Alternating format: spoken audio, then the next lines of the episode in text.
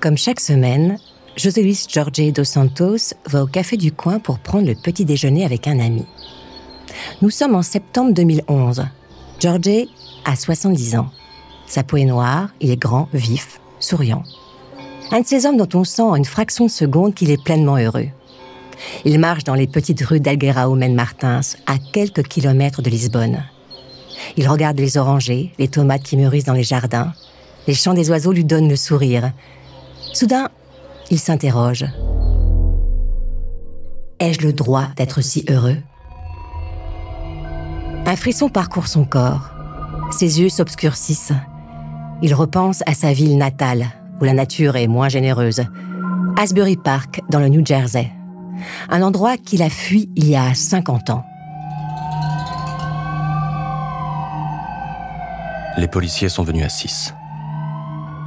Leur capitaine leur a dit Pas question de se louper. On bosse pas tous les jours pour le FBI.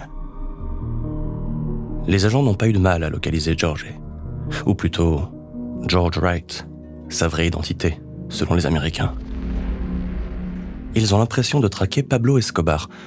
Pourtant, ce vieux type n'a pas l'air bien dangereux. Il ne se cache pas.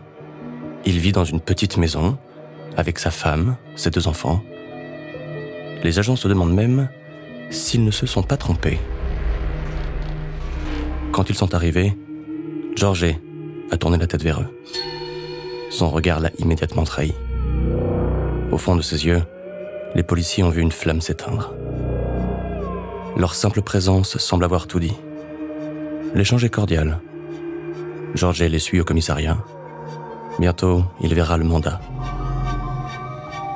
Il le sait, les Américains vont tout faire pour obtenir son extradition. Son crime? Un assassinat. Et un détournement d'avion.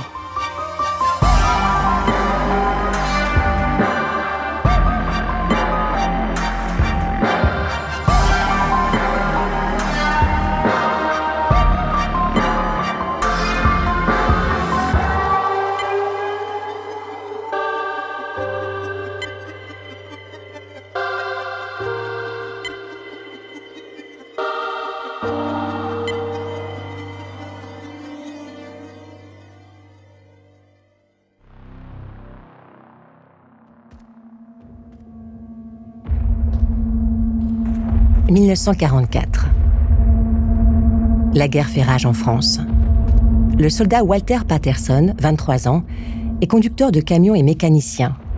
Il est Tech 5, technicien spécialisé. Cela fait déjà trois ans qu'il se bat pour son pays. Il a côtoyé la mort, il s'est endurci. Désormais, plus rien ne lui fait peur. Les rapports le concernant sont élogieux. Après la guerre, il recevra une médaille. De retour chez lui, Walter s'interroge sur son avenir. Tout ce qu'il veut, c'est une famille, une petite vie simple, une vie américaine. Son truc, c'est la mécanique, les voitures. Il ouvrira donc une station-service ESSO, dans le New Jersey, à côté d'Asbury Park, pas très loin de New York. À 500 miles de là, à Halifax, en Virginie, un petit garçon s'approche d'une fontaine à eau. Pendant qu'il boit, il regarde le panneau, Colored, qui lui rappelle que cette eau est réservée aux Noirs, comme lui. Au cinéma, il n'a pas le droit de s'asseoir où il veut. Quand il est malade, il doit prier pour qu'un docteur blanc accepte de le recevoir.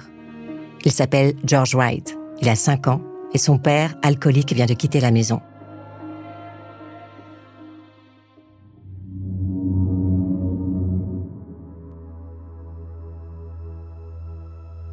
Les années passent dans la pauvreté, la solitude, la ségrégation.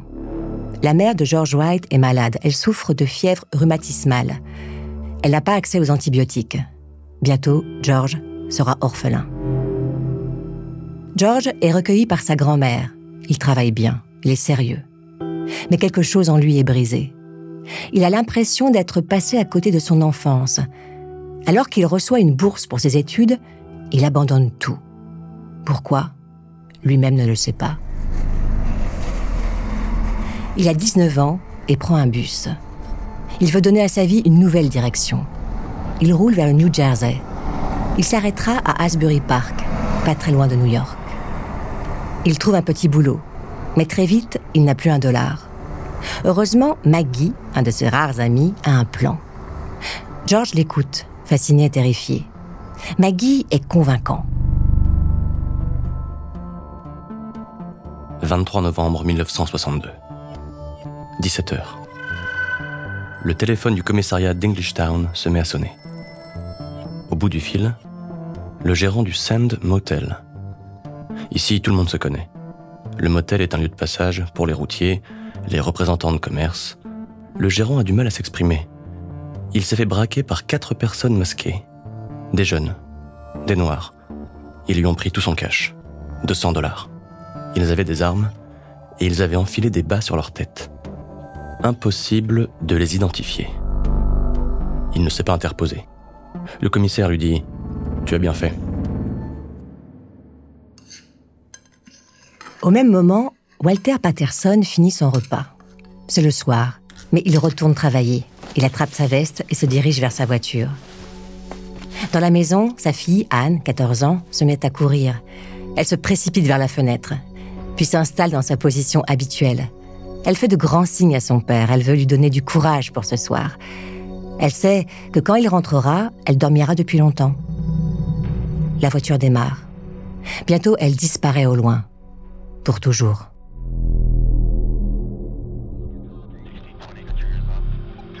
Les policiers arrivent au Sand Motel. Ils interrogent le gérant, les témoins. Ils récupèrent des indices. C'est sûr, ces braqueurs sont des débutants. On promet de les retrouver rapidement. C'est vrai. Sauf qu'entre-temps, ils vont organiser un nouveau braquage. Et cette fois, ils vont utiliser leurs armes.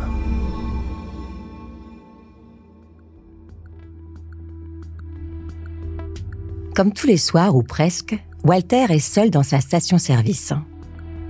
Ses soirées sont monotones. Une radio diffuse le programme de la soirée. Des airs de country se mélangent aux dernières actualités locales. Walter attend un client. Peut-être quelqu'un qui fera le plein, ou bien un voyageur de passage qui a juste besoin d'un paquet de cigarettes ou d'un Coca-Cola.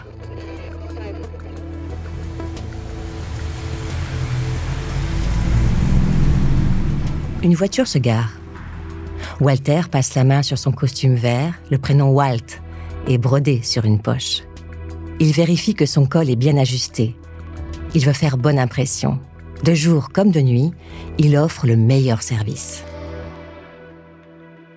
Dans la voiture, il y a George White et son pote Maggie. Ils ouvrent la porte, une odeur de vodka s'échappe du véhicule. Ils ont pris quelques verres pour se donner de l'énergie. Et puis, ils ont enfilé les bas en nylon, les mêmes que ceux utilisés dans le motel. George semble encore hésitant. Maggie lui répète Tu vois, c'est facile. Tu braques un flingue sur quelqu'un et il te donne tout ce qu'il a. Il n'y a rien d'autre à faire. Maggie a un revolver. George, un fusil à pompe. Walter aperçoit les armes. Son visage métamorphose. Il redevient le soldat de la Seconde Guerre mondiale. Il savait que ce jour allait arriver. Tenir un commerce de nuit, c'est parfois faire de mauvaises rencontres. Mais Walt n'a pas peur de ces deux inconnus. Il s'exclame Foutez-moi le camp avec cette merde Pour George, ce n'est pas le moment de faiblir. Il lui répond Fils de pute, donne-nous tout ton fric. Immédiatement, Walt sort de son bureau. Il vient affronter les deux assaillants. Il est petit, mais trapu. L'argent est dans sa poche. Ils ne pourront pas le lui prendre. Sauf que Maggie et George prennent peur. Walter a l'air dangereux, il semble costaud. Alors ils attaquent. Ils utilisent leurs armes pour frapper au niveau de la tête et des épaules. Walter est surpris. Le choc résonne au plus profond de son crâne. Il est immédiatement dépassé par la violence des deux agresseurs. Il entend les coups pleuvoir sur son corps. Il sent des os se briser. Il veut cracher une de ses dents. Mais sa mâchoire ne répond plus. Les deux hommes s'acharnent. Walter bouge ses bras comme un pantin désarticulé. Il parvient à attraper l'argent dans sa poche. Il jette par terre tout ce qu'il a, comme pour déclarer forfait. C'est alors qu'il entend un...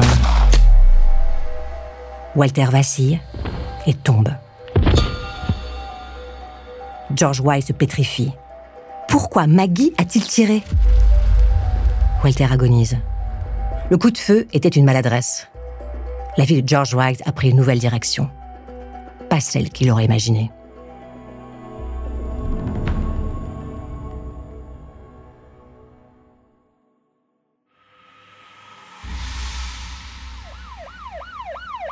Phares d'un véhicule de police viennent percer l'obscurité.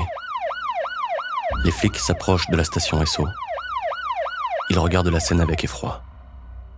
L'agression était violente. Les tiroirs sont ouverts, les étagères sont tombées, les assaillants ne sont plus là. La lumière des néons éclaire de façon crue le corps tuméfié de Walter Patterson, qui gît dans une mare de sang. Soudain, il bouge sa main. Il vit encore.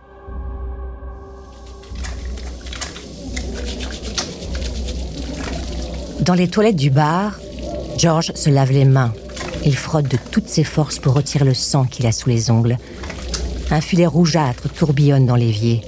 La mousse savonneuse se part de bulles marron. Peu à peu, l'eau s'éclaircit. George regarde ses mains, à nouveau propres et innocentes. Il veut se convaincre. Tout ça n'est jamais arrivé.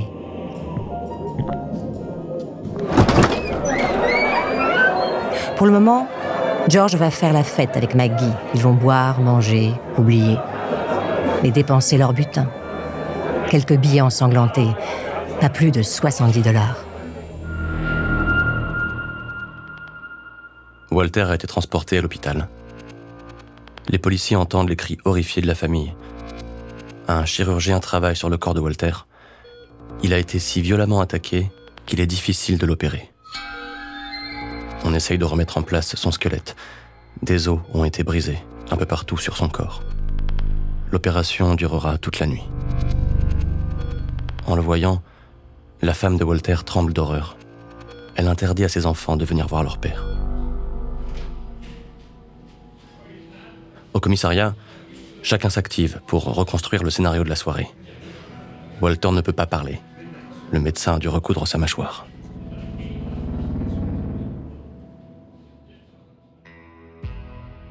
George est retourné dans sa petite chambre en location. Enfermé chez lui, il fait les 100 pas. Il se répète que ce n'est pas lui, mais Maggie qui a tiré. Mais il sait qu'il est aussi complice. Et il n'a pas non plus appelé les secours. Il est désemparé. Il ne sait pas où aller. Il n'a déjà presque plus d'argent. L'enquête avance très vite. Des témoignages permettent de reconstituer en détail le scénario de la soirée. On retrouve la voiture des criminels et bientôt, les policiers peuvent établir leur identité.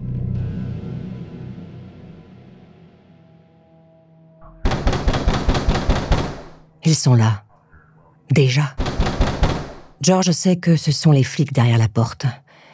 Il imagine un instant sauter par la fenêtre, mais il habite au troisième étage. Enfin, il n'a pas tant d'hésiter. Les policiers entrent en force et se trouvent nez à nez avec George Wright. Sur sa tête, il porte encore le collant percé, roulé sur le haut de son crâne comme une casquette. Il a aussi son arme, quelques billets volés à Walter, toutes les preuves nécessaires.